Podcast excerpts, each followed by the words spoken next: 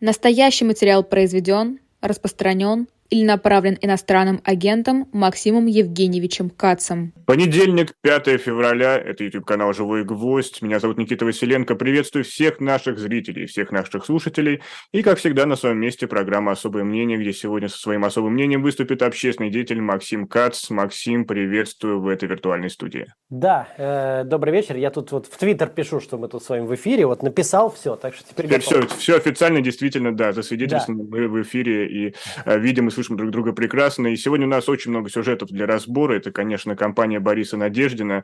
А, здесь есть как минимум две, две истории, которые хочется поговорить. Это официальное заявление ЦИК, что есть 15% браков в подписях, собранных а, Борисом Надеждиным. При, при этом надо подчеркнуть, что проверено только 60%. А помимо прочего, есть, есть э, статья «Новой газеты Европы», которой тоже много вопросов, и вы уже начали разбирать в эфире у моего коллеги Саши Плющева, и об этом мы тоже поговорим, но все-таки, Максим, как я понимаю, вы бодрились, и вы считаете, что еще еще ничего не проиграно, и все, вся борьба только впереди. Да, конечно, это, это дело пока еще ничего не значит. Мало того, вот я посмотрел ведомость, э, которую вручили штабу, мне ее показали, и э, ведомость говорит о том, что еще решение не принято. То есть там... Э, там совершенно не законопачено это все дело. Они, когда хотят снять однозначно, то они берут очень существенное количество подписей, бракуют, причем бракуют несколькими способами, то есть говорят и справка МВД, и почерковед, и, значит, и еще и закорючки. А, и все, это ничего не можешь сделать. То есть даже если ты справку МВД отбил, а у тебя там еще и почерковед страхует. Здесь же этого ничего нету, то есть э, претензии очень разнообразные, там, по-моему, 32, 32 разных пункта. А, они... Но самые распространенные какие? Топ-3 назовем их. Ну вот э, подчерковед, что избиратель проставил дату не собственноручно. Э, есть там, что, не за... что под... Э, собрано незаверенным нотариально сборщиком, там 1700, по-моему, подписей. Но это, скорее всего, означает, что им не понравилась нотариалка. То есть они там нотариус ошибся или еще что-то такое. Это тоже в суде отбивается, в общем-то потому что суд как бы может э, посмотреть, что это действительно заверено все, и там где-то какая-то цифра, там ошибка. А, и, ну и остальное там все по мелочи, то есть там э, где-то незаверенное исправление, то есть какая-нибудь закорючка стоит и не написано исправленному верить, и вот из-за этого весь лист бракуется. Ну это, знаете, какая-то бюрократическая байда, она как бы, когда идут муниципальные выборы, эта возня всегда идет. Я, то есть, это, я эту возню проходил миллион раз, и мы и отбивали, и делали штабы, которые все это сами выявляют, и что только мы не делали. Но на президентских выборах это все, ну, ну это совершенно несерьезно. То есть ты не можешь снимать второго кандидата со вторым рейтингом, с 10% рейтингом, за которого стояли очереди, потому что у него незаверенное исправление в листе. То есть э, пока ЦИК, он э, подал такую ведомость, которая оставляет любое пространство для любого маневра. То есть они могут, э, послезавтра их ничего не обязывает ЦИК, они могут сказать, мы вот почитали заключение рабочей группы, а сами приняли другое решение и решили регистрировать. А, могут отказать, но потом Верховный суд может его вернуть, и ЦИК потом, то есть они так могут время потянуть. А могут и отказать в регистрации. По большому счету, пока не произошло, сегодня не появилось никакой новой информации. Это как-то вот все восприняли, как будто все пропало. Там, я уже вижу там... Э, Много было заголовков, что все, выборы для Надеждина Принято решение снять Надеждина. На самом деле это все, конечно, вообще не так. Хорошо, вы сказали, что действительно есть еще надежда. Ну, Надеждина, извините за эту тавтологию, но Огромный. без нее не обойтись. Но а, если дело дойдет до суда, может ли суд это все затянуть и всю борьбу свести на нет? Это известный миф, что суд может типа принять решение после выборов. На самом деле нет, у суда четкие очень сроки. Он обязан в течение пяти дней выдать решение. А в некоторых случаях, но не всегда, он может потянуть 10 дней. Ну, Верховный суд по опыту обычно так не делает, но это может быть по-всякому. Но 10 дней они могут затянуть. То есть вот сегодня 5, 7 выдадут решение, 9, допустим, пода- там есть 5 дней на то, чтобы подать в Верховный суд. А, если 9, допустим, штаб Надеждина подаст иск, то Верховный суд может до 18 затянуть. И 18 выдать решение. И потом у ЦИКа, э, то есть он, он же сам Верховный суд, скорее всего, не будет регистрировать, он вернет в ЦИК у ЦИКа будет еще 5 дней. То есть э, они могут затянуть до 23 февраля. 23 а февраля... И кандидат не имеет права проводить никакую агитацию в этот период. А, да, если сейчас будет снят, то он считается снятым. То есть mm-hmm. он, он не может проводить агитацию, он считается не, ну, как бы, не, ну, аннулирована как бы регистрация. И да, это, это может, вот это может как бы затянуть. Но надо сказать, что так как э, они за неделю компании рейтинг Надеждина вырос до 10%, а, это более быстрый рост, чем был у Навального на выборах мэра Москвы. То, в принципе, оставшихся, э, ну, там в любом случае будет 17 плюс 7, будет 24 дня кампании, их может схватить, чтобы как бы очень много набрать. Ну, а да, затянуть они могут сильно, да. Но я приведу тогда другой любимый аргумент сторонников негативного сценария регистрации Бориса Надеждина, что в России законы работают э, по принципу, как определит политическая воля. Это Она правда. помогает интерпретировать закон в нужную сторону. И в, в этом плане, например, в телеграм-канале Алексея Венедиктова э, есть сообщение, его процитирую. На выборах президента в бюллетене будет четыре кандидата. Об этом сегодня на заседании секретариата КПРФ заявил член ЦИК от партии Евгений Калюшин. То есть вот такими уже якобы инсайдами забрасывают. Почему им нельзя верить?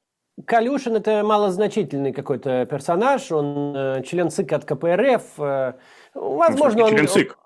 Ну да, но возможно он говорит о том, что вот по, по результатам рабочих групп будет принято, типа, принято такое решение. Калюшин это не тот человек, который обладает инсайдами, что решил Путин или Кириенко о составе кандидатов на выборах. Э, на самом деле такими инсайдами никто обладать не может. По некоторым косвенным данным, вот в частности, что сейчас говорит пропаганда, да, потому что пропаганда вдруг заладила шарманку, что Кацу и Ходорковскому и всей зарубежной оппозиции ужасно невыгодна регистрация Надеждина в качестве кандидата. Вдруг такая пошла песня. А, потом а, по вот этому решению ЦИКа, да, который а, не законопатил, то есть остал, оставил легкое, легкую возможность регистрации – то есть он, это еще все говорят 15%, на самом деле ведь забраковано не 15%, а 9%. Угу. Вот, потому что 15 от, от 60 тысяч. Они да, проверяли только 60 тысяч и 15, то есть на самом деле 9 тысяч подписей э, и 9% от 100, э, а не, а, а не 15. То есть им надо отбить 4 тысячи подписей из этих, из этих 9. Эм, ЦИК оставил много пространства для маневра, это означает, что решение не принято. Если бы решение было принято, то они бы там, как вот по телевизору, там объявляли, что мертвые какие-то, что фальсификация по спискам ВСУ, вот э, это бы все сейчас бы выдали, просто сказали бы, у вас там 100% подписи брак. Там. Как они, они, в общем-то, вот, э, когда хотят снимать, они обычно так и делают. Говорят, во-первых, все ваши подписи бракованные, потому что вы там и там ошиблись. Во-вторых, почерковед говорит, что 50% нарисованы одной рукой. В-третьих, по справке ФМС говорится, что 70% вообще не соответствует справке. И иди отбивай. А здесь все не так, здесь явно оставлено окно. Но я, я это не значит, что может быть принято решение о снятии. Это я, я не говорю, что как То бы... есть в вашем случае это такие терапевтические заявления для аудитории Бориса Надеждина и тех, кто поддерживает антивоенную повестку? Нет, может быть принято решение о снятии, может быть принято решение о допуске. Это решение как было э, у Путина, так оно и остается. То есть ничего в этом смысле не изменилось, все как было, так и осталось. Решение, если поговорить про смысл решения, то у них оба варианта плохие – Э, допускать, понятно, опасно, потому что он быстро набирает ход, он может набрать 30%, 35%. А 30-35% это, во-первых, уже очень весомо, то есть ты уже не можешь Откуда делать... такие смелые цифры, 35%? А он с такой скоростью растет, то есть он дорос до 10% за 7, за 7 дней. То есть они начали вести опрос через 7 дней, через 8 дней, после начала вот, вот очередей. То есть он до 10% дорос за 7 дней кампании, за, может, за 8.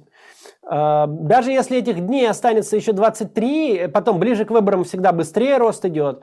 То есть Навальный в Москве за такой же период, во время регистрации, пока собирал подписи депутатов, он вырос э, с 2 до 7, по-моему, процентов. А этот по стране, не по Москве, по стране вырос до 10. Но все-таки Надеждин человек из телека, он узнаваем. Федеральное нет. ТВ его все это время показывало в прайм-тайм. Нет, нет, узнаваемость у него была нулевая. Его показывали в качестве одного из либералов для битья. То есть он, у Но так иначе этот образ запоминается. Нет, нет? Я, не, я так не думаю. А, и точно он не дает рейтинг. То есть mm-hmm. мы, ну, мы видели по всем опросам рейтинга до выборов, что надежды в них не было вообще. Даже я в них был, а надежды в них не было. То есть там с одним процентом даже я везде мелькал. Надежды не мелькал нигде даже с одним процентом. То есть он, он отсутствовал. И он появился из-за компании. И темп роста его рейтинга говорит о том, что есть риск для администрации, что он дойдет до 25-30% до к выборам. Что такое 30%? Во-первых, это означает, что в стране появилась вторая большая политическая сила. Ты уже можешь говорить о том, что все едины, в едином порыве. У тебя есть 30%, которые проголосовали с другого человека, из другой партии, совершенно с тобой не связанные, совершенно другой повесткой. Это, то есть у тебя есть оппозиция, ты уже ничего с этим не сделаешь. Во-вторых, эм, ведь 30% тут и до второго тура рукой подать. Потому что там ведь есть еще эти вот три статиста, и там, э, э, ну, этот вот дедушка от КПРФ, он э, все равно может свои там 8% взять э, Харитонов, а, потому что у КПРФ есть свои избиратели, это уже 38. А там, глядишь, э, кувырок в обратную сторону там э, совершит Слуцкий, там покричит по, по по, по, что-нибудь там повысказывает, ему уже по должности положено, уж теперь Жириновского замещает. Глядишь, он еще 5% наберет, и Дованков еще 2, и вот у тебя уже до второго тура всего 5%, и ты болтаешься уже вот, вот так вот, и уже 55% у тебя, и уже, и уже, видимо, фальсификациями надо добивать. Поэтому это очень страшно. И а, это, это, это первый вариант, он плохой. Есть второй вариант, тоже плохой, это снять Надеждина в ситуации, когда у тебя явно есть выборы двух человек сейчас, да, сейчас у нас выборы, вот есть Путин, есть Надеждин, все. Больше нет ни кандидатов, ни политических сил, есть понятное желание, совершенно понятный запрос, он представляет понятную часть российского общества, которое существует. Ну, можно же голосовать протестно за любого кандидата, это же тоже Можно, стратегия. можно, но в целом, как бы, вот сейчас выборы двух, двух человек, и Путин, если он хочет, так бы, зачерпнуть легитимности, он, конечно, должен этого кандидата одолеть. Не вот то, что там у него там какие-то, значит, запятые закорючки, это, это как бы недостойно. Это как бы флер начальника и вот этой вот, эм, вот это вот нимба над головой царского немножко омрачает. Потому что, ну что ты за царь такой, если ты не можешь одолеть какого-то Надеждина, который тут выскочил, а вынужден снимать его по каким-то закорючкам, и потому что у него обведение, обведены, значит, цифры два раза, и поэтому, ну что это такое? Это не солидно. Это одно дело, когда у тебя там какой-нибудь там 19 разряда депутат э, городской думы таким образом проскакивает. А другое дело, когда у тебя целый Путин так пролез. Это не, это не, это не красиво, не, не солидно. Поэтому решение его снимать, оно тоже для системы очень плохое. И мы сейчас сделали нашу работу на этом этапе кампании. То есть наша оппозиция и задача в чем заключалась? В том, чтобы системе испортить малину. Вот у них все там уже готово, вот они уже придумали, что у них будет компания вокруг Путина крутиться, легитимности он черпанет, все у него будет хорошо. И тут пришли такие мы, и теперь у них только плохие решения. Такое плохое решение и секое плохое решение. Отлично. Извините за наивный вопрос. А испортить малину, чтобы что? Что Отли... дальше? Нет, значит, ну, пока для начала надо себя похвалить. Вот мы с вами молодцы. Мы сделали политическое действие, в которое никто не верил, про которые все говорили, что это фигня, и сильно испортили важную для системы процедуру. Значит, что будет дальше, будем смотреть по ходу развития событий. Мы пока не знаем. Зарегистрируют, будем, значит, э, второй тур делать. А снимут, значит, будем шуметь про эту тему и призывать к протестному голосованию. Посмотрим, что получится. И максимально бить по легитимности и объяснять, что царь-то не настоящий. Вон, чего испугался и, и нарисовал какие-то закорючки. Вот, то есть наша работа – это а, портить системе жизнь дальше, по максимуму, пока мы в этом преуспеваем, и это хорошо. Ну, в этом плане тут вам немножечко помешали наши коллеги из э, «Новой газеты Европа». И посмотрев тот стрим, на котором были вы, Андрей Нечаев, председатель партии «Гражданская инициатива», Кирилл Мартынов, как главный редактор «Новой газеты Европы» и его корреспондент Андрей Серафимов, а, главная ваша претензия к коллегам, что их статья о возможных, э, не знаю, вмешательствах, э, в, не знаю, в процедуру проверки подписей, вот подачи вот, намеренной. Главная что... проблема их статьи в том, что вот даже вы не можете объяснить, о чем она. Ну, не своевременность, не своевременность, правильно? Вот ваша претензия. Нет. Э, главная в ней проблема, что там нет никакой мысли. То есть там вброшены всякие разные слова, типа рисов, типа там, э, там конфликт, скандал, а мысли никакой нет. То есть что случилось-то? Есть Рисовку еще одна, засланные казачки намекают на политтехнологов, которые, не Но... знаю, ну, аффилированы с Кремлем, например, были в прошлом. Ну, начнем с того, что там сам автор статьи в прошлом «Молодой гвардии» работал, если уж начинать говорить про кто там с кем аффилирован. А, чего они, кто там с кем в каких-то партиях, это все какая разница? То есть вопрос в том, что они часто сделали. Сейчас там основная фабула, что они подмешали в хорошие подписи плохие. Ну, это, во-первых, это какая-то чушь. Во-вторых, мы видим по этому вот решению рабочей группы, что это просто не так. Ну, то есть, как минимум, даже если это и так, что это никто не, не поймал. Ну, поэтому как бы я не вижу вообще, в чем в этом а, важность. То есть это, это какая-то ерунда, просто какая-то вот, э, просто какая-то шелуха. Зачем они это выпустили сейчас? Это просто, ну... Мне, мне более обидно просто тут за репутацию «Новой газеты». Это же важное издание. А, пусть это «Новая газета Европа», это не Муратов, но все равно, ну, то есть, ну, нельзя такое публиковать. Вот это мне обидно но все равно они задали много вопросов и, например, заставили нас, а, я имею в виду простую, э, простого зрителя, тоже задавать вопросы. Например, структура штабов. Вот вы, как, э, в том числе, я вас люблю позиционировать как политтехнолога в наших эфирах, okay. можете объяснить, что это такие два параллельных штаба, которые существуют во время ну, такой большой кампании? Слушайте, ну это бывает. Э, я такое у себя не допускал в компаниях, но это трудно всегда очень идет. Потому что всегда приходит, вот когда ты начальник штаба и есть кандидат, да, то как бы всегда приходит кандидат, у него уже есть какие-то люди, которые с ним работают. Да, вот, как с Навальным работал, у него там был ФБК. И вот эти люди, они имеют свои какие-то соображения, как надо вести компанию. А тут приходишь ты, как бы, который руководишь штабом, ты этих людей не знаешь, они тебя тоже не знают, слушаться они тебя не хотят, а у тебя другие представления, как надо вести компанию. И в таких ситуациях часто как бы есть э, желание создать два штаба, чтобы они оба работали на общую цель. Я обычно такого не допускал. Я вопрос ставил ребром, говорил, что все подчиняются мне, кто не подчиняется мне, тот не штаб, и все. И добивался этого. Ну, у меня как бы было достаточно опыта и авторитета для этого. Сейчас там э, руководство штаба так скажем, ну, у них не было таких крупных компаний раньше, и кандидат намного более возрастной, чем они, и, возможно, они не смогли поставить вопрос ребром. Но это совершенно не важно. Эти штабы, а, два их было, три или девятнадцать, они успешно решили задачу сбора и подачи подписей.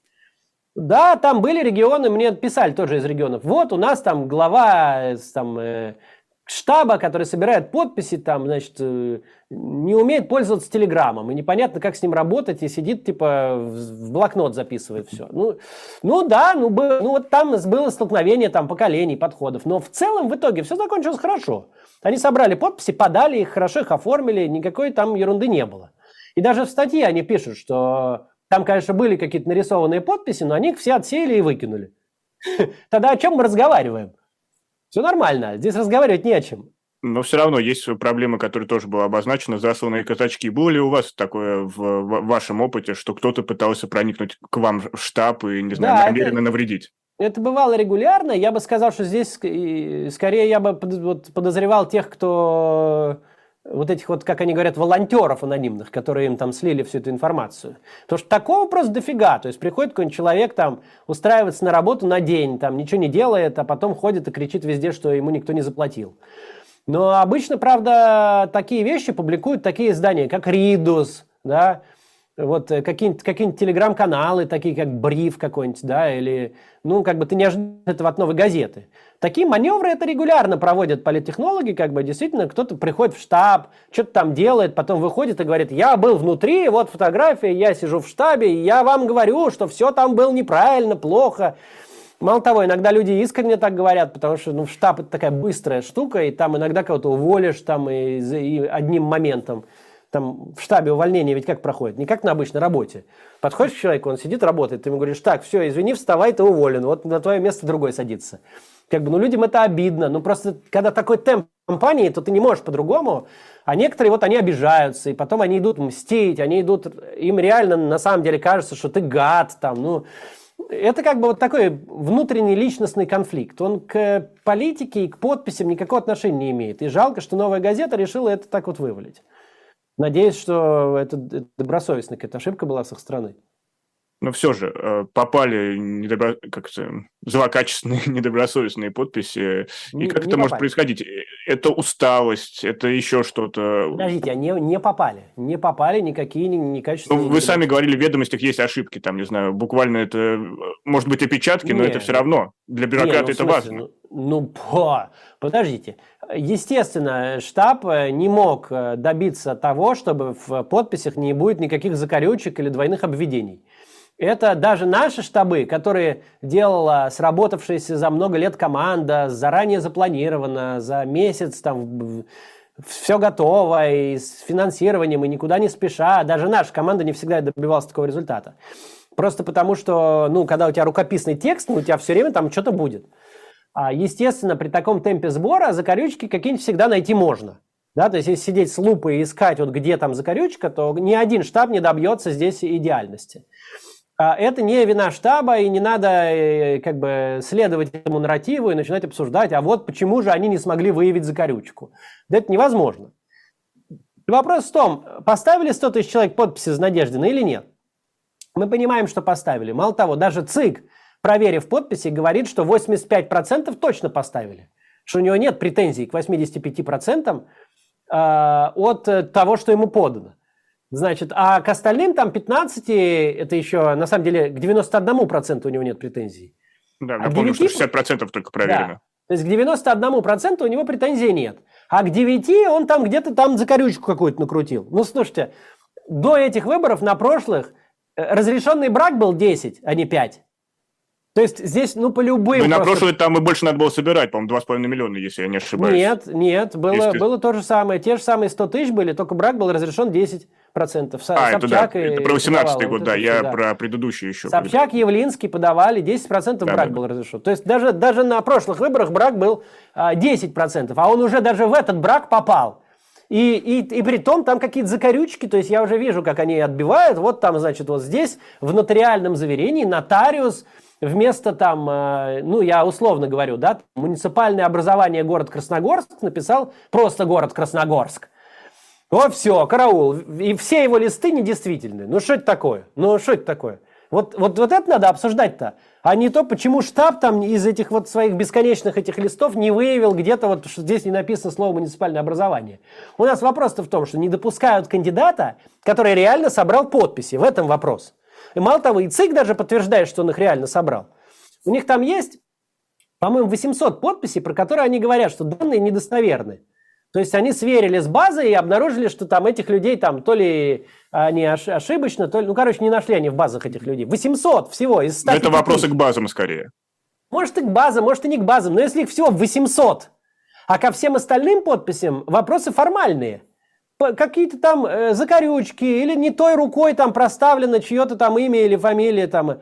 Это э, при том, вот, при том мы, мы, типа, они признают, что человек настоящий, подпись он оставил, но что-то там, значит, в заверении листа пропущен нолик.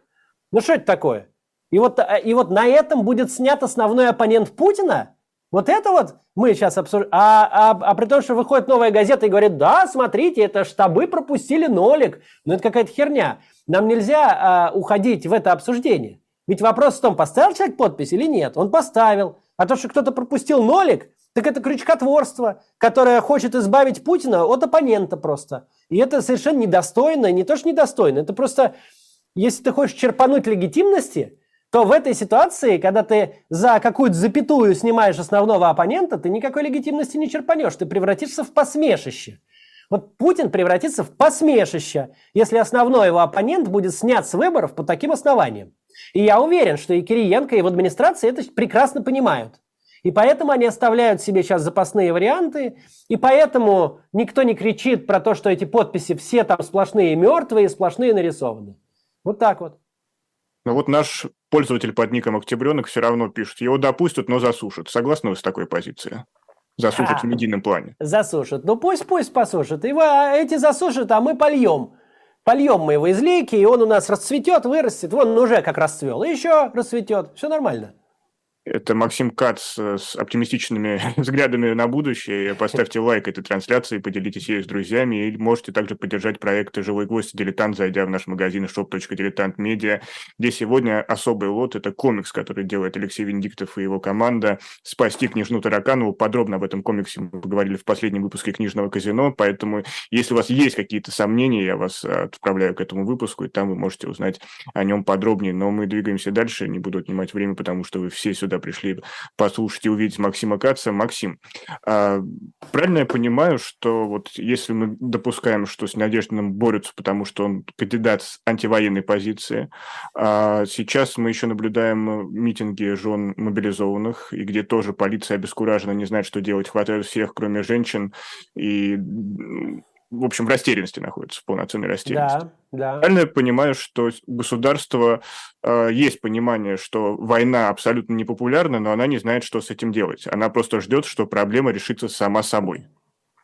Um, это отчасти так. А, государство, оно остается информационной автократией, то есть оно в основном опирается на пропаганду и информацию.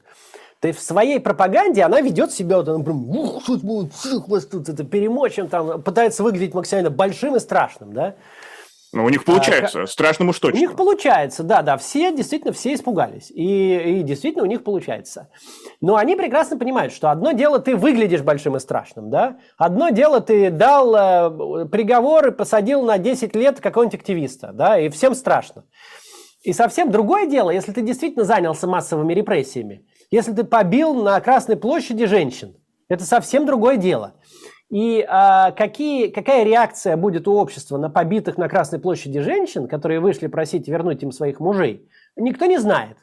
И то, что их там пока никто не трогает, это говорит о том, что система сохраняет базовую вменяемость в плане понимания своего места в жизни. То есть оно, она понимает отлично, что вот то, что они думают условный какой-нибудь ну, оппозиционер, не хочу никого обижать, да, что она великая, могущественная, нерушимая и всех завтра там замочат. Это совершенно не то, что есть в реальности. Поэтому они очень осторожно ведут себя, когда дело доходит до дела. То есть есть некоторые вещи, которые они для себя решили, что они победили и проехали. Например, а что они э, победили, да? Ну, например, движение Навального. Они для себя вот решили, что они всех там посадят и всех признают и все и все закроют.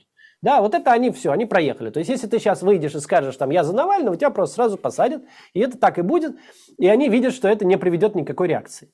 Но что будет, если ты побьешь жен мобилизованных, они не знают.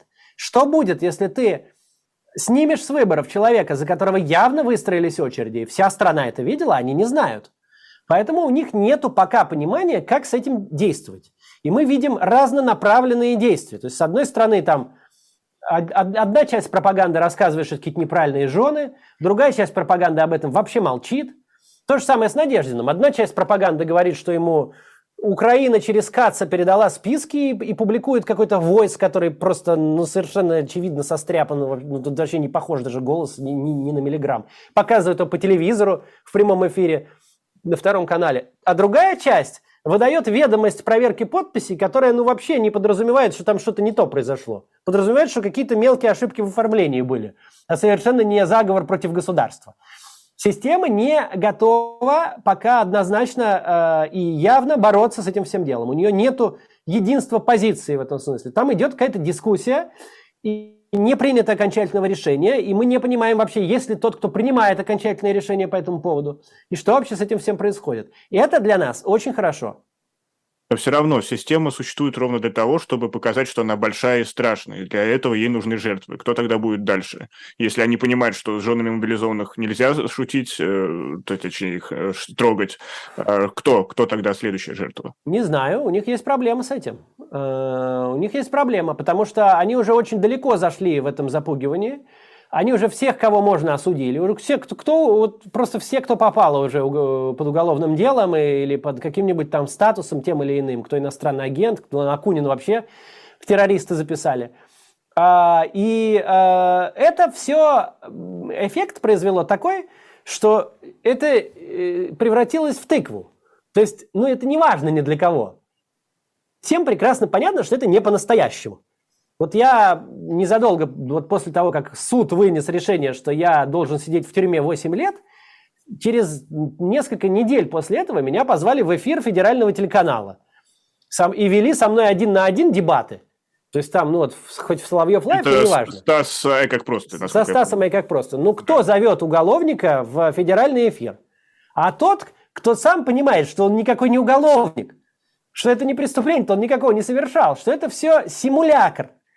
И проблема в том, что они очень далеко зашли с этими симулякрами, они уже превратились в, в просто в пустое место. То есть, когда у тебя на всю страну а, а, один только голос иностранный агент, то все боятся стать иностранными агентами. Все думают, как не, не принять иностранное финансирование.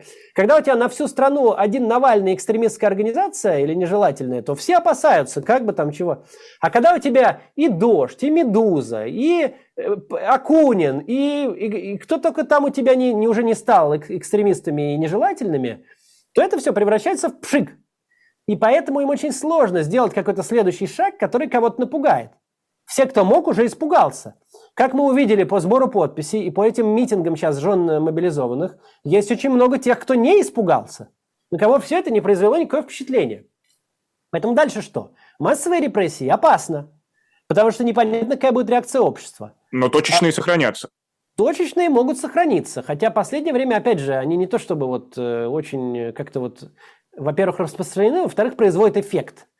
Понятно, я не говорю, что это безопасно. В Москве очень небезопасно всем этим заниматься, тем, чем занимаются наши э, очень смелые коллеги, да, и жены э, мобилизованных, которые делают протесты, и Надеждин сам, который просто, и, и Нечаев, то есть все эти люди, которые под огромными рисками ведут там эти компании, они, они большие молодцы, очень смелые, и это очень круто. Но э, системе все сложнее произвести какой-то эффект на людей. Что надо для этого сделать? Она и так уже Вон, ракетами в электростанции в Украине стреляет. Она уже, у нее кровь с клыков уже со всех сторон стекает. Люди уже, кто мог испугаться, испугался. Теперь обратный процесс идет. Теперь те, кто испугался, и те, кто нейтрален, и те, кто как бы вроде поддерживает, они начинают так вот уже задумываться, а что, а, а вот Надеждин, а в чем проблема с ним? А почему бы нам не выбрать Надеждина? Вроде как он выглядит очень солидно, похож на начальника, говорит адекватные вещи, никакой крамолы. Вот туда уже начинает мысль как бы у людей идти. И это процесс, э, который будет только нарастать. И мы, кстати, по опросам видим, что он нарастает. Хорошо, ну статистика это все-таки лживая такая история, и мы все-таки видим, что система продолжает генерировать жертв, и вы с одной историей напрямую столкнулись, это группа Би-2. Вы подробно уже рассказывали много где об их спасении, о вашей роли в их спасении, но все равно вот тапком мне по голове ударьте, я до сих пор не понимаю логики действия российского МИДа. То есть у меня не сошлось в голове, для чего нужно было начинать эту кампанию, когда вот Объясню. медийные лица группы граждане другой страны, а носители российских паспортов официально даже чисты перед законом. Для чего это все нужно было? Объясню. Значит, а, а, смысл преследования звезд за границей заключается в том, чтобы воздействовать на звезд, которые остались. Хм. В системе звезды э, это важные спикеры для системы. Э, какая-нибудь Алла Пугачева, если завтра решит вот вдарить им с размаху, то вся система катится кубарем с горы. Это очень опасно для, для, для системы, э, эти люди. И, и, и их таких много, да? То есть это, это не... Ну, Пугачева это самый большой здесь, вот просто самый огромный слон, который просто вот, если сейчас вот размахнется и пнет, то вся система полетит кубарем. Пугачева наш матриарх. Ну это. да, то есть Пугачев это просто, да, но есть много других таких людей, а я не буду их называть из тех, кто в России, но из тех, кто уехал, и Земфира, и тот же Би-2, да, но, а, но опять же, есть много тех, кто остался в России. Значит, звездам в России какой, какой транслируется месседж? Либо вы как бы едете на Донбасс, высказываетесь в поддержку спецоперации, или как минимум молчите и вообще ничего не говорите, либо вы э, все э, будете в нищете. Вы будете сидеть без концертов, без корпоративов, вы вообще у нас практически госслужащие, вы, мы вас не пустим на телевидение, мы не дадим вам корпоративы, мы не дадим вам проводить концерты, и вы будете сидеть в нищете. Такой посыл от системы идет к звездам, которые остались в России. Что, о чем говорит э, история Би-2 или Земфиры, э, или Оксимирона, да, которые ездят Но все-таки Земфиру и Оксимирона не пытались похитить. Ну, это мне просто повезло так. То есть это, это, это случайно так получилось. То есть им нужен был, нужна была какая-то крупная звезда. Я сейчас объясню, почему. То есть когда такие крупные звезды, не, не просто там какие-то там, а, ну, второй величины, да, которые тоже очень активно сейчас путешествуют, а вот самые крупные, всем известные люди поехали по всему миру вместо России – наплевали, хотел сказать, что кое-что положили, но уже второй раз материться не буду, наплевали совершенно на, на, на Путина и его мнение по этому поводу и, и на мнение администрации. И поехали по миру. И вдруг у них солдат в Мельбурне, солдат в, в Америке, где-нибудь в Сан-Хосе, где вообще, казалось бы, знать никто не знает, что там вообще можно выступить. И солдаты по всей Европе, и везде огромные концерты. И очень много людей. И у них только растет и репутация, и, и, и их финансовое состояние улучшается, то это о чем говорит тем, кто остался в России? Что вообще-то у вас не два пути.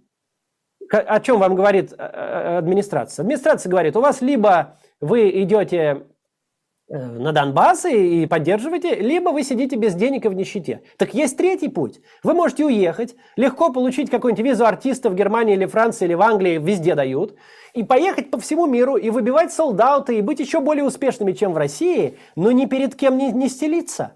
И это очень опасный сигнал для, для путинской системы. Они не хотят такого. И поэтому они пошли преследовать звезд. И Галкина, и э, вот э, сейчас Би-2. Они хотят показать, что мы не дадим вам спокойно жить. Вы не можете. Они хотят показать, что этой опции нету у звезд. Но на самом деле мы видим, что она есть. Вот вы увидите, сейчас Би-2 продолжит, они продолжат свои туры, они продолжат выбивать везде солдаты, у них все будет хорошо. Их не достали и не достанут. И э, это для системы плохо, и в этом смысл политический этого наезда.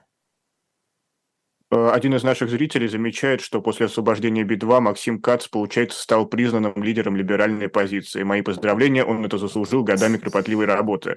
И от меня вопрос, вы сами претендуете на такое звание? А, не знаю, нет, наверное. Я делаю то, что мне кажется правильным, то, что мне нравится. То, что получается, то получается. Стараемся максимально эффективно и максимально добросовестно действовать в той ситуации, в которой я оказался.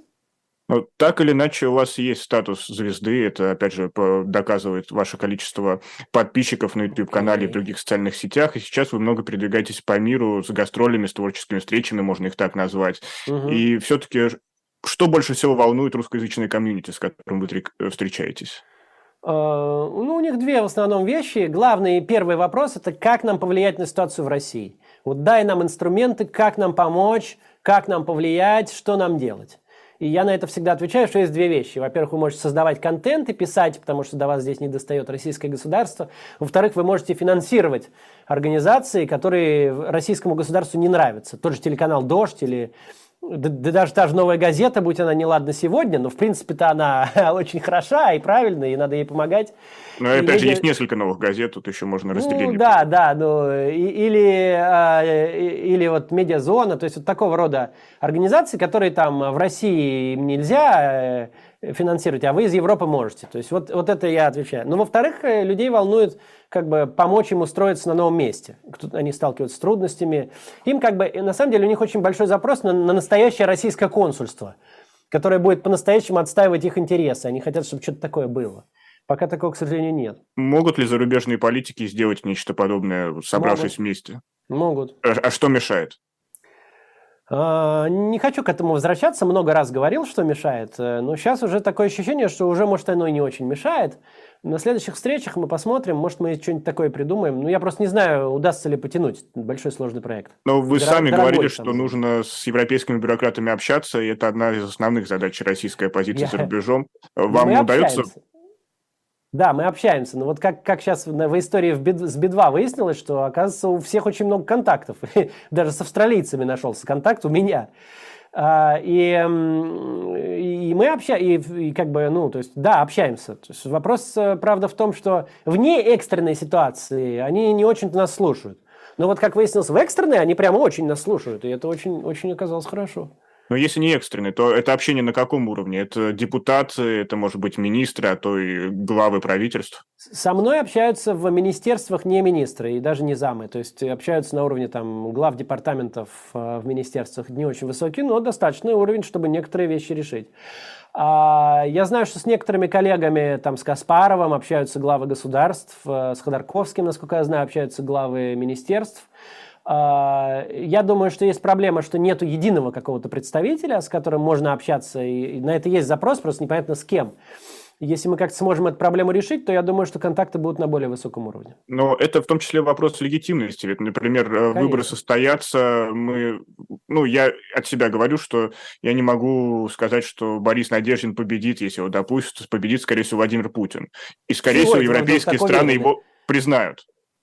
Это же тоже важный вопрос. Если Владимир да, Путин признанный лидер, значит, разговор только с ним надо вести. Ну, подождите, подождите. Во-первых, это еще вы рано тут ему победу отдаете, он еще 10 раз оступится, это еще, еще далеко. Вообще, вот эти вот заявления, что точно он победит, они очень, как бы, демотивируют. Не надо а, Они демотивируют, но поддержка тоже, э, все-таки статистика говорит, что поддержка на его стороне. Нет, мы не можем измерить поддержку Путина, потому что многие считают, что сказать, что они против, это уголовно наказуемое действие. Такие штуки, это как вот с Чаушеску было. Мы сейчас готовим э, ролик про это. И вот у него чуть ли не 95% рейтинг был, чуть ли не за две недели до того, как он просто вот оказалось, что у него рейтинг ноль. Вообще ноль. Ему никто не готов помочь, даже на дороге, когда он ловит, э, голосует и ловит машину, чтобы как-то избежать э, там, и, и его никто не готов подвести, просто потому что у него рейтинг ноль. А за две недели, пожалуйста, все вопросы тебе 95% дают. Поэтому это ничего не значит э, сейчас, какой рейтинг сейчас у Путина. Сейчас важен рейтинг других кандидатов, это важно измерять. И, а Путин, он может просто в один момент пшикнуться. Так что не надо тут пока заранее э, э, поражение засчитывать себе. Но а если э, выбор он все-таки прокатится как-то и сможет их, э, их пройти, то я думаю, что его признают. В мире признают и не таких правителей, а даже таких, которые вообще без всяких выборов правят своими странами. Они с ними как бы имеют дело. Ну, Поэтому... если признают, значит ли это автоматически, что он официальный представитель, его структуры, то есть посольство, не, контролируем не. МИД, и только Российская Федерация официально может заниматься своими соотечественниками за рубежом. Нет, это так будет безусловно. То есть за, за границей нам не поможет. Э, Все, вот это позволит... я хотел услышать. За границей не поможет. Максим не Кац, пожалуйста. Нет, тол- только наши, только мы сами можем что-то изменить. За границей не поможет. Она может помочь в экстренных ситуациях. Вот помочь достать Би-2 она может. А вот помочь нам справиться с Путиным она не может. Поэтому, конечно, МИДы останутся под контролем э, того, что там будет в России властью и мы не сможем э, официально быть никакими консульствами, но неофициально мы много чего можем сделать и много как помочь, и нам бы надо бы этим заняться. Но вот э, есть помощь с другой стороны. Э, ваш большой друг, в кавычках беру, э, Стас Ай как просто недавно на встрече с российскими чиновниками заявил о необходимости блокировки YouTube. Разговоры, понятно, идут давно, но правильно я понимаю, что потенциальная блокировка ничего не изменит, потому что политический YouTube не имеет той значимости, как, например, кампания по сбору подписей. Политический YouTube имеет большую значимость, он сильно влиял на кампанию по сбору подписей, но люди найдут, как получать независимую информацию. Это у нас, во-первых, э, как-то запомнилось нам еще от наших родителей, которые ловили на коротких волнах BBC, и «Голос Америки». И а, у нас это как бы, ну, люди найдут, ну, как бы найдут, как э, добиться независимой информации. Заблокируют YouTube, значит, будем в Телеграме вещать, или поставят VPN и будут все равно YouTube смотреть, или еще что-нибудь найдут. Эм, пока мы надо работать в той ситуации, которая есть. Вот у нас сейчас есть э, YouTube, мы работаем с помощью него. А, не будет YouTube, найдем, как работать. Тут важно, как бы, что ты говоришь. А, второй вопрос уже, как ты говоришь. Значит, первый вопрос, что ты говоришь. Если ты рассказываешь, что все равно ничего не выйдет, и Путин уже победил, и вообще это все не важно, то хоть тебя в телевизор посади. Все равно это ничего не даст. А если ты как бы ну, надежду какую-то э, видишь в этом всем и пытаешься ее людям объяснить, как это все может сработать, то они найдут. Они, вот как в Беларуси было, ну прям выносили, кто-нибудь скачивал на флешку э, ролик мой, и выносили во двор телевизор, и во дворе смотрели всем двором ролик. А, ну, Может, и так бывает. Тут некоторые белорусские оппозиционеры вас ругали, но ладно, это отдельная история. Ничего страшного. А, ругать а... меня можно, я, я, я же политик, меня можно ругать, это нормально. Я напомню, что это Максим Кац в гостях «Живого гвоздя». Поддержите эту трансляцию лайками, поделитесь ею с друзьями. Но вот вы говорили, важно, как говорить, что говорить. А лично для себя вы заметили, как изменилась ваша речь, э, содержание вашей речи за те два года, которые идет, идет война? Ну, я потренировался, лучше стал выговаривать букву «Ч». Много Поэтому следующий ролик по Чаушеску. да, Чаушеску я бы не рискнул бы раньше снимать, конечно. Ну вот, разве что вот так. А так я стараюсь как бы, ну, быть, быть э, все то же самое, делать, что делал раньше. А если говорить о ваших коллегах, э, оппозиционных политиках, э, то вы заметили, как изменилась их риторика? Ну, есть у некоторых есть изменения. Ну, это как бы лучше у них спросить. Э, то, то есть я, я к чему веду свои вопросы, что я заметил, что больше отчаяния появилось, что у людей все чаще и чаще опускаются руки. Да, это правда. Сло, ну, сложно сохранить так долго. Вот Чичваркин особенно в этом, э, Чичваркин, особенно в этом, э, вот сейчас в это упал, да, ну, потому что когда ты долго стараешься, вот, и работаешь, и что-то пытаешься делать, и Чичваркин делал очень крутые вещи, то есть он, он очень сильно помогал Украине, я Украине не, не помогал, Чичваркин помогал, он, он для себя такой выбрал, такой способ борьбы. И, эм, и когда долго ты делаешь и не выходит, и потом еще кажется, что вроде как и всему миру пофиг, в принципе, выходит или не выходит, то да, ну, можно, можно впасть в отчаяние. Ну, как бы, э, как бы, ну, что я могу посоветовать? Ну, почаще ходить на психотерапию. Э, тогда все эти мысли, они проговариваются в закрытом кабинете, а не, не с большой сцены, и не в Ютубе, и не в интервью. Ну вот вы, ломы, лидеры общественного мнения, а, что можете сделать, чтобы вернуть эту веру? Вот вы, Максим Кац, конкретно выпускаете свои ролики, которые действительно показывают с обращением в историю, что уже все это было, мы проходили и здесь да. пройдем. Да, да, да, в том числе и это. Но это только контент. Если что-то, что больше контента может ну, повлиять. Политика в основном это и есть только контент. Политика это слова, это объединение людей с помощью правильных э, мыслей правильной организации дел, правильных э, идей и правильных, э, правильных слов. Поэтому этого немало. Политик, он ведь не копает яму лопатой, он, он занимается в основном именно контентом. И, как мне кажется, у нас контент неплохой. И мы делаем то, что можем. Но вот есть и конкретные действия. Недавно прошел съезд иностранных агентов в Берлине, и для многих это показалось как пир во время чумы, что это дискредитирует оппозиционную политику. А как вы относитесь к подобным объединениям, э, подобным форматам? Я вот на этот съезд не ездил, а, но а, я бывал на других съездах. Э, в основном это обычно съезды журналистов да, проводят. Мне не кажется, что это... Мне кажется, очень важно увидеть друг друга очно, обменяться мнениями, поговорить.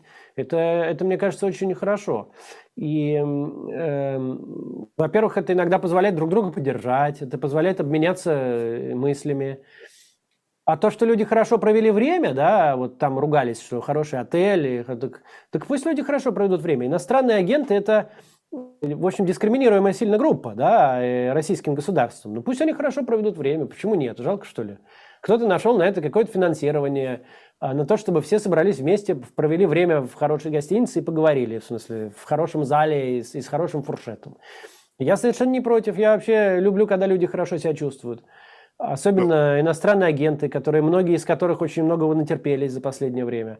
Так что я здесь не вижу никакой проблемы. Это же не за счет российского бюджета произошло, и не за счет э, денег налогоплательщиков, и, не за, и даже не за счет донатов. Хотя донаты на это можно было бы и собрать. Вот именно с такой же аргументацией, как говорю я. Мне кажется, вот, вот это вот, вот сам подход, вот, что каким-то людям вдруг стало хорошо, давайте их теперь за это ругать, он неправильный. Ну, это, к сожалению, то, что у нас происходит вечно. Это, не знаю, это в «Мастер да. Маргарита» было, это... Э, да, да. Ну, а давайте перестанем с этим. Давайте лучше порадуемся, что вот были иностранные агенты, которых э, всю жизнь там, э, вот последние, все годы последние преследовали, и, и так, и сяк уж их. А тут они собрались в хорошем месте, вкусно поели и хорошо поговорили с единомышленниками. Ну, давайте за них порадуемся. Что сразу начинается там? Пир, не пир? Ну, что это такое? Но есть еще некоторые детские обиды, что все равно вот все, кто покинул Россию, они потеряли чувство реальности и связь с Россией. А как вам удается сохранять это? Ну, это... Я общаюсь с теми, кто остался, я читаю то, что пишет тот, кто остался. У нас редакция старается сохранять контакт. То есть мы, как мне кажется, мы не отрываемся. Во всяком случае, я внимательно читаю комментарии, у меня же больше половины зрителей из России. Э, и вот если кто-то пишет там, что вы оторвались, я это внимательно изучаю и проверяю, мы в редакции обсуждаем. Эм. Э, это ведь откуда идет? Прошлые волны иммиграции, даже недавние, даже еще в нулевые годы, они действительно отрывались. Потому что не было такого единого медиапространства, как сейчас.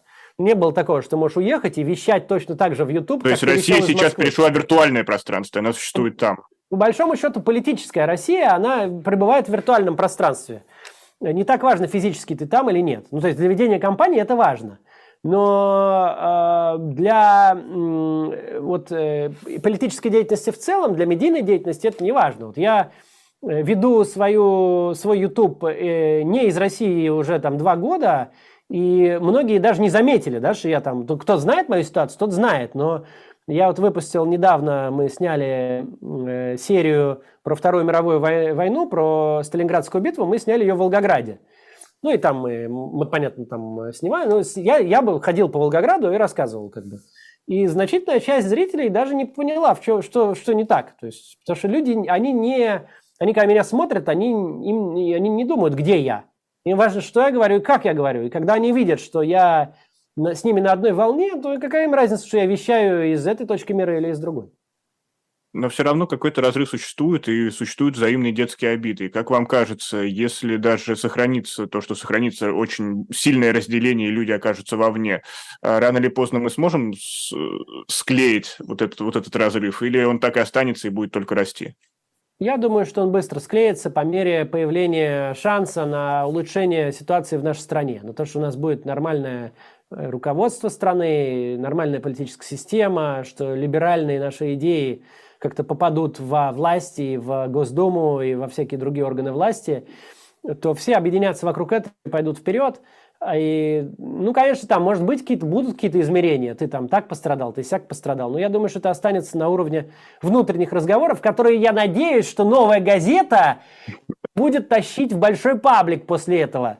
А в остальном, если она так делать не будет, да, то это, это, ну, такие внутренние обсуждения, они всегда есть, и после любой кампании, даже когда мы все были в России, это как бы обычно оставалось в рамках каких-то переписок внутри реплаев Твиттера. Это не страшно, это не надо обращать внимание но все равно изменения в России способны делать только политики, которые находятся внутри России. И если, например, будет запрос от системной оппозиции, не знаю, КПРФ, Справедливой России, еще, еще новые люди, в конце концов, вы готовы, вы открыты к общению с ними? Во-первых, я общаюсь с многими, э, с разных совершенно э, частей политического российского спектра. Я никому в общении не отказываю. Я не считаю, что общение со мной – это какая-то привилегия. Я стараюсь со всеми общаться, получать побольше информации, знакомиться с побольшим, большим количеством людей. А, мне кажется, только из ЛДПР я ни с кем не общался. А так как бы, ну... А, значит, э, дальше насчет эм, поддержки, не поддержки – это вопрос инструмента. Вот у нас, когда было вот умное голосование, Навальный предлагал, там ведь тоже поддерживали черти кого. Там были люди совершенно недостойные поддержки, однако их поддерживали, потому что они были инструменты, с помощью которых можно было совершить какое-то важное политическое действие, например, вышибить единоросса из Мосгордумы. Хорошо, для этого подойдет даже какой-то хмырь, которого вообще никто знать не знает и не видывал никогда. Но многие говорят, что идет сращивание единоросса условного коммуниста, коммуниста, да, да, да, единоросса да, и да. ЛДПРовца. Да, но все равно иногда для некоторых тактических целей ты можешь использовать тех или иных. И я не считаю, что это какое-то табу. А, мне бы хотелось поддерживать тех, кто мне близок, но я вполне могу иногда, если это производит кажущееся мне уместным политическое влияние, поддержать и кого-нибудь еще. Поэтому э, мы посмотрим, мы будем обсуждать, общаться, там есть разные варианты. Надо будет посмотреть, куда, куда подует ветер общественных настроений, когда история с Надеждиным, если вдруг его снимут, э, будет... Э, что, что скажет сам Надеждин, это тоже будет очень важно. То есть, по большому счету, у нас вот у, у э, находящейся за рубежом оппозиции, у нас не первая скрипка – как бы первая скрипка, да, у тех, кто там. Ну, ну вот сейчас вот первую скрипку сначала играла Дунцова, а потом Надеждин, а мы уже с нашим большим оркестром, не первым, но потом, помогали, помогали, да, мы, мы помогали, мы, мы, и мы хорошо помогали. Значит, то же самое сейчас происходит с женами мобилизованных. То есть это морально безупречный протест, э, хороший и адекватный который а, тоже вот э, появилось ощущение, что можно помочь. И мы помогаем. Значит, мы будем смотреть, что будут говорить и делать акторы, находящиеся в России, и так принимать решения о максимально эффективных э, действиях с нашей стороны для того, чтобы приблизить конец путинизма. Ну, возвращаясь к Надеждину, мы ждем все 7 февраля. Это будет ключевая дата для Да, дальнейшего. но надо понимать, что и это промежуточный этап. Даже если 7 говорят, что его снимают с выборов, то еще будет Верховный суд. И, и вот потом решение Верховного суда, вот это да, это, это уже финальная точка. Маршрута. Ну что ж, я только хочу добавить, что сегодня в гостях у живого гвоздя был человек, оптимист Максим Кац, за что большое спасибо, он помогает нам сохранять это чувство в себе. И спасибо нашим зрителям, кто сегодня был на этой трансляции. Берегите себя и своих близких э, и поддержите команду живого гвоздя и команду Максима Каца лайками. И обязательно увидимся